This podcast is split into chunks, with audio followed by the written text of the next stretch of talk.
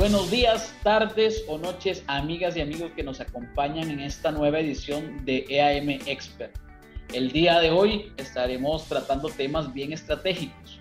El tema es paradigmas y, miedos comunes que, que encontramos en las empresas alrededor de esa adopción de una solución en la nube.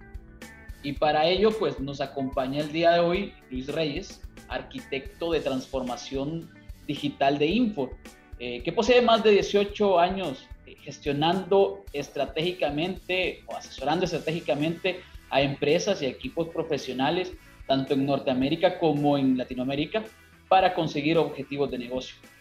La experiencia de Luis radica en tecnologías vanguardistas, soluciones innovadoras y rentables y mucha experiencia en la implementación de la nube. EAM Experts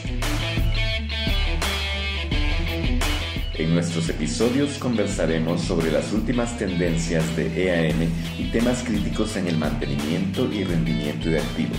Y junto a nuestros expertos invitados, aprenderemos cómo transformar tu gestión de mantenimiento en ventajas competitivas estratégicas. Conéctate a los nuevos episodios en vivo o escucha los anteriores en todas nuestras plataformas: Blog Visual LinkedIn, YouTube, Sugar, Deezer, Apple Music y Spotify.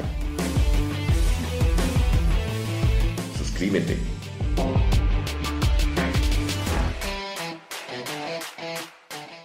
Luis, ¿qué tal? ¿Cómo estás? Bienvenido. Muchas gracias por acompañarnos. Hola, Salvador. ¿Qué tal? Muchas gracias. Y muchas gracias por la, introducción. Em, encantado de estar acá y de, apoyarlo y ayudar a, nuestros potenciales clientes eh, o prospectos a entender un poco las ventajas que pueden obtener de, la nube, ¿no? A repensar la nube como, más que como un cambio tecnológico, una transformación del punto de vista de una nueva propuesta de valor para sus clientes. Excelente, perfecto. Pues ah, profundizando un poquito sobre el tema, eh, en el recorrido, en la experiencia que yo tengo, eh, hay preguntas muy, muy, muy frecuentes que yo encuentro en este camino. Una de ellas es, eh, Oye, Salvador, ¿quién es el dueño de los datos? ¿De qué soy dueño, dueño yo como empresa? ¿Qué tú le dirías a, las empresas? Muy, buena, muy buena pregunta. Y en, un modelo de negocio cloud, el dueño de la información, de los datos, de las transacciones, es el cliente. De, acuerdo a cómo está la, la, arquitectura, especialmente con Infor y Multitenant, eh, el cliente tiene uso exclusivo de esos datos y dentro de uso y acceso a la información. Nadie más dentro de Infor, eh, ni siquiera nuestro equipo de soporte tiene acceso a esos datos sin la autorización del cliente y cuando eso se necesita por algún tema puntual de soporte, tiene que ir previa autorización. Por lo tanto, el cliente es el único eh, dueño de la, de la, información que se genera a través del sistema. Ok, o sea, no, la empresa no es dueña de la solución, pero sí es dueña absoluta de los datos.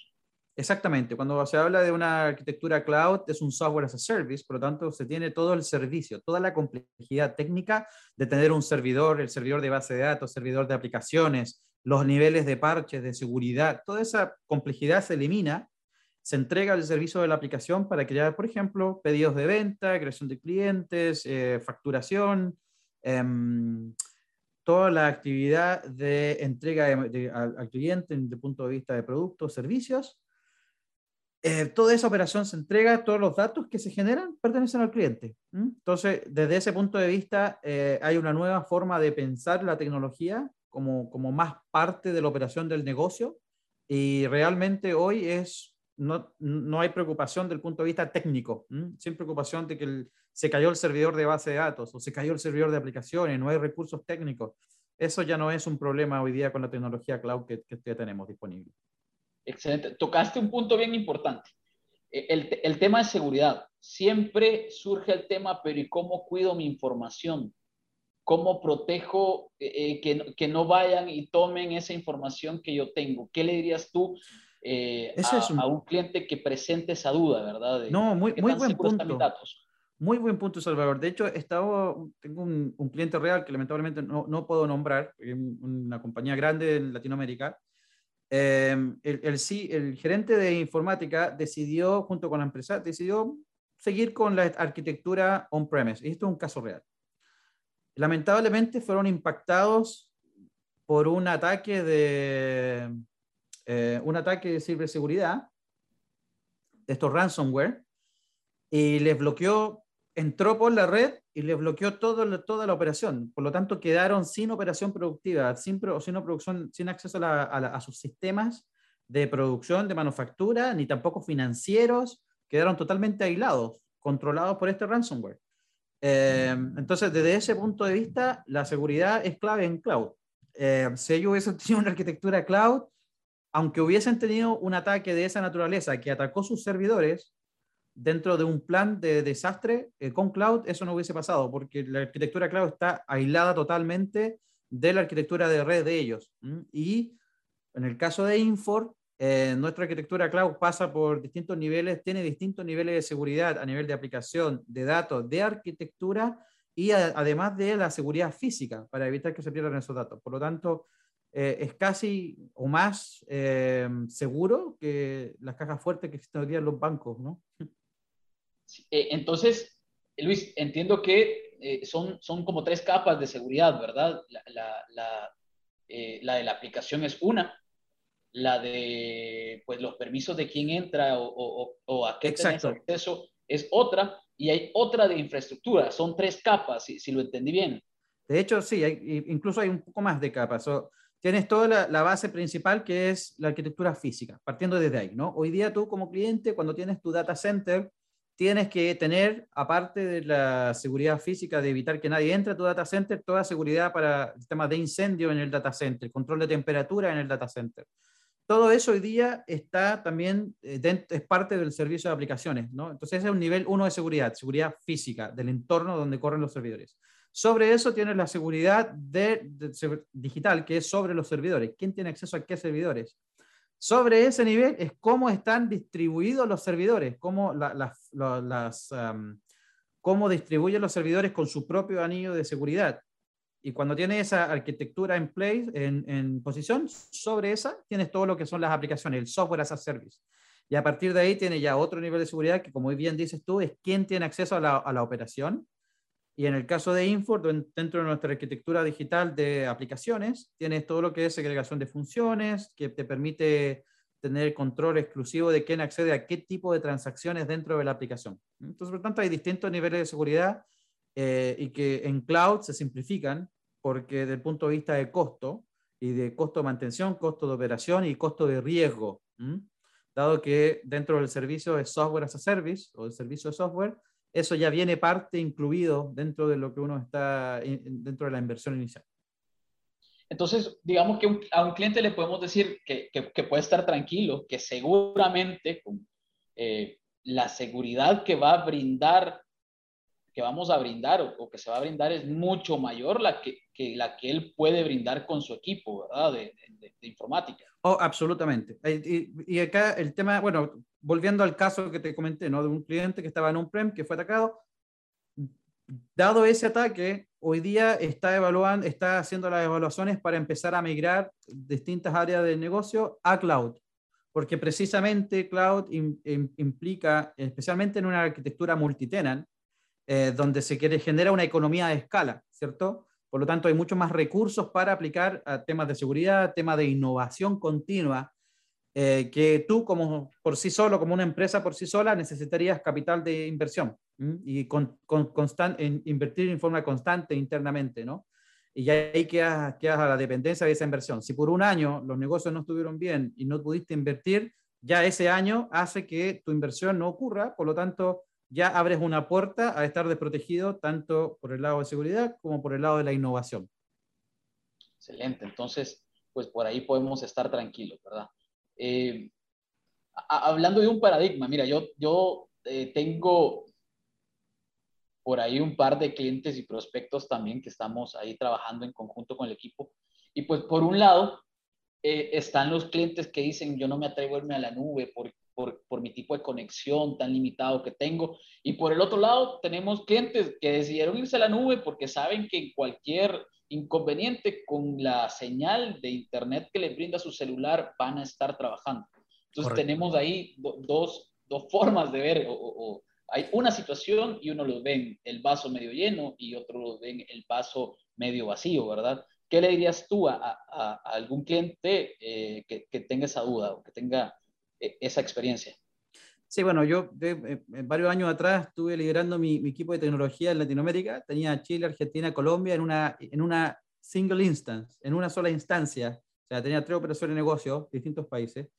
Y en ese entonces Internet sí estaba maduro, pero yo tenía redundancia con líneas telefónicas. ¿cierto? Tenía 3G en ese entonces, 4G, como canales de redundancia. Entonces, hoy día la tecnología ha avanzado tanto que ya no solo tienes la telefonía móvil como un canal alternativo para mantener la conexión de Internet, desde ese punto de vista asegura el canal, sino también ya en la región, en Latinoamérica, eh, la, Internet satelital, esta que está ofreciendo Starlink de Elon Musk, ya está madurando. O sea, Sabemos, por ejemplo, que en Chile ya hay zonas en Chile donde anterior, antiguamente no llegaba la señal de Internet, gracias a esta, y es asequible, em, a esta señal de Starlink, ya se puede considerar. Entonces, si lo pensamos desde el punto de vista para dónde va la tecnología de acá al corto plazo, cuando 5G ya esté maduro también, em, de acá al corto plazo, menos de un año, un año, dos años, vamos a ver que Internet va a ser casi tan común como la electricidad donde nadie, hoy día nadie se pregunta, decir, oye, ¿dónde viene la electricidad? ¿Qué pasa si se cae el cable? ¿Cómo tengo redundancia?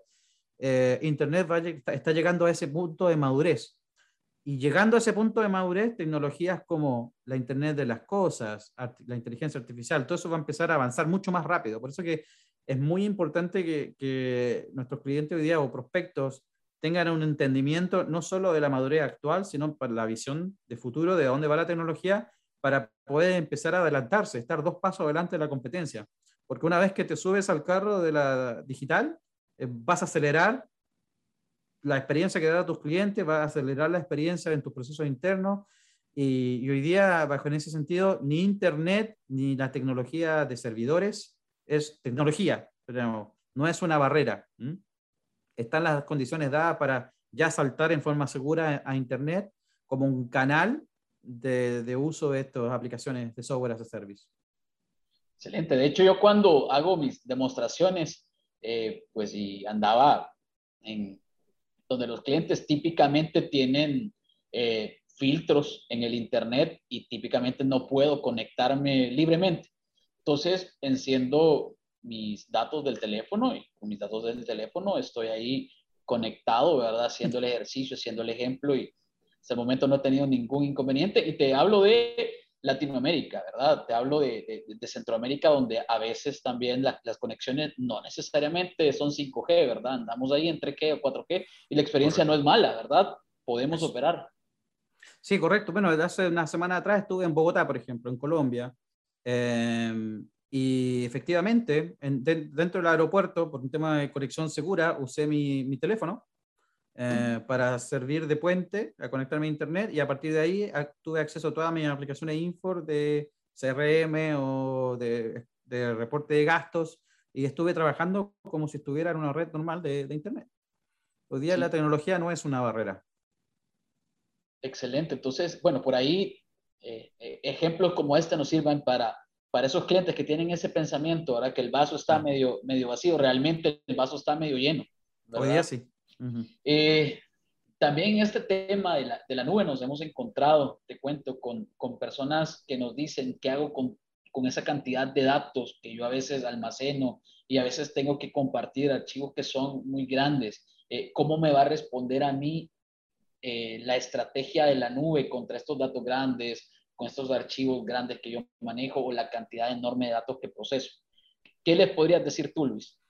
Sí, bueno, hoy día precisamente ahí tengo otro cliente que estamos haciendo, porque también tenía la misma duda este cliente, em, porque ellos tenían unos puntos de venta, entonces tenían comunicación de puntos de venta y con unos, unos equipos móviles, y una de las preocupaciones era precisamente esa. Entonces, para demostrarle que no había problema, debido a las distintas tecnologías que hoy existen para comprimir archivos o asegurar transacciones de datos entre punto a punto, eh, y sí, estamos haciendo la prueba de concepto y de, para demostrando ¿no? que hoy día eso tampoco es un, es un, problema, porque están las tecnologías de compresión, están las tecnologías, en este caso, si estás conectando dos aplicaciones, un, una aplicación móvil con tu centro de, de servidor, la latencia es totalmente aceptable porque ya no, no la tecnología que, está por abajo de la compresión de datos, eh, compresión y armado y seguridad de datos, hoy día ya no genera ese cuello de botella que sí nos generaba antes. Excelente. Y en cuanto, digamos, al espacio que tenemos disponible en la nube para almacenar. También, exactamente. Hoy día este, el espacio, si, comparamos 1997, cuando estudiaba en la Universidad de Ingeniería Informática, al 2021, o sea, el costo de un gigabyte, terabytes, o partimos con megabytes, gigabytes, terabytes, es, es marginal. O sea, desde el punto de vista de costo total, no tiene costo. Desde el punto de vista de acceso, hoy día la mayoría de las cosas ya están en la nube. Por ejemplo, tus teléfonos, Google, ya tienen cosas guardadas en la nube. Desde el punto de vista de datos de negocios, en el caso de Infor, tenemos todo este modelo con Data Lake que permite a nuestros clientes poder usarlo como una fuente única de depósito de datos para a partir de ahí usarlo inteligentemente con otras aplicaciones de negocios como el ERP, IAM, el, eh, el IAM, ¿cierto? Cadena de abastecimiento, cadena logística, etc. ¿Cómo le explicarías a alguien que no precisamente es del mundo de la informática, ¿verdad? Que está quizás un cliente que está más orientado a la parte de mantenimiento, a la parte de operaciones, quizás a la parte contable o financiera. ¿Cómo le explicas qué es el Data Lake? Oh, muy buena pregunta. Y el, el, Data Lake vendría, vendría a ser como una, una fuente, un repositorio único donde se juntan toda la información que viene de distintos lados, ¿no? Por ejemplo, tengo información en mi teléfono, tengo información acá física en un, en un libro, en un teléfono, en un libro, y a partir de ahí lo voy uniendo en un solo lugar, en una sola mesa. ¿Para qué? Para que después, con otras tecnologías como de inteligencia artificial o de analítica, tome información y la transforme en, en, elementos que me permitan tomar decisiones. Y eso es lo importante hoy día de la tecnología, todos estos conceptos que se viene, se viene cierto, como data lake o inteligencia artificial, algoritmos, em, todo esto hoy día están tangibles eh, para tomar información, datos de distintas fuentes, unificarla en un lugar que sería este data lake, un punto de unificación, y a partir de ahí usar estos datos para tomar decisiones. Sí, sí, simplifica, ayuda. Absolutamente. Eh, ¿cómo, ¿cómo, le podríamos decir a, cómo le podrías decir a un cliente, cómo, cómo, podríamos identificar a un cliente que ya está listo para migrar a la nube? ¿Qué es un cliente que está listo para irse a la nube? Primeramente, eh, lo que, la, evaluación que yo les hago es cuénteme su visión de negocio. siquiera, si te fijas, ni siquiera hablamos de tecnología, es cuénteme su visión de negocio. ¿Cómo mira a sus clientes? ¿Quién es su cliente? ¿Cuál es el cliente del mañana que usted espera tener? Y a partir de ahí, en el 99% de los casos, eh, están buscando crear experiencias en clientes nuevos, ¿no? Crear experiencias digitales.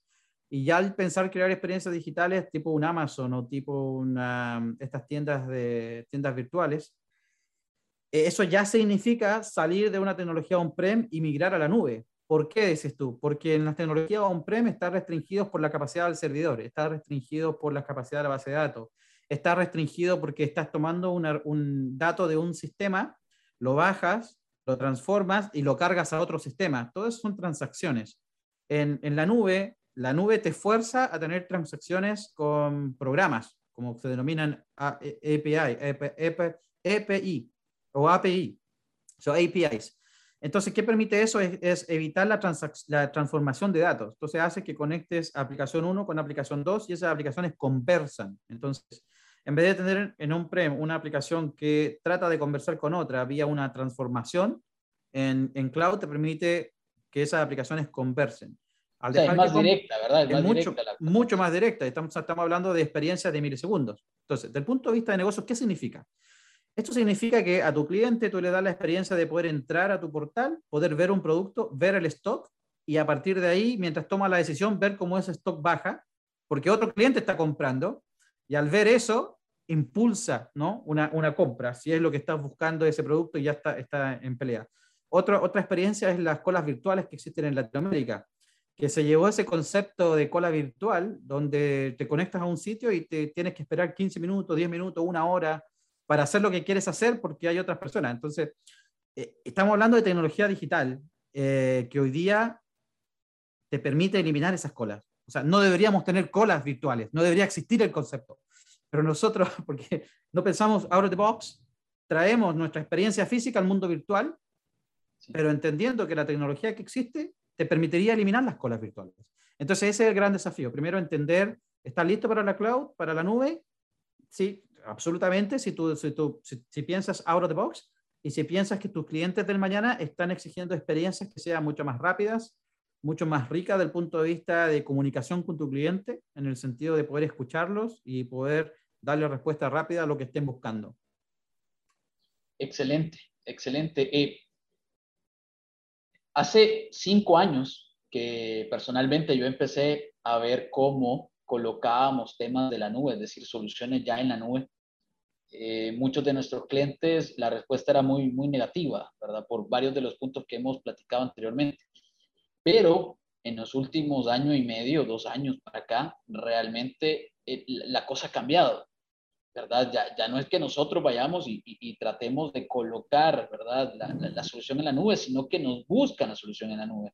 Y también hemos empezado a, a, a revisar, a, a, comprender que varios de nuestros clientes que actualmente están en on-premise están tratando de irse a la nube, ¿verdad? ¿Cuáles consideras tú que son esos motivos que están impulsando a empresas a buscar una solución en la nube?